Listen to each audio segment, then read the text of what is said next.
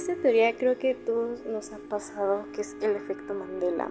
Todo comenzó con la muerte de Nelson Mandela. Se decía que antes ya había muerto en la cárcel, pero en realidad no fue así. Se dice que hay realidades paralelas en donde vivimos, que vivimos en una realidad alterna, en una ocurre una cosa y en otra ocurre otra cosa muy distinta. Para ser más clara, es cuando alguien tiene un recuerdo muy vivido de algo que ocurrió mientras que otros no lo tienen. Empezaron a surgir muchos más efectos que para mí, bueno, no sé, pero a mí sí me ha pasado y uno de ellos es la muerte de John F. Kennedy. En un desfile le tiran un tiro en la cabeza y lo matan.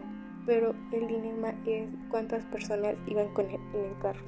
Para mí habían cuatro personas pero en realidad se dice que habían seis personas en el carro y la verdad es como una controversia de lo que percibimos y ese es el efecto Mandela.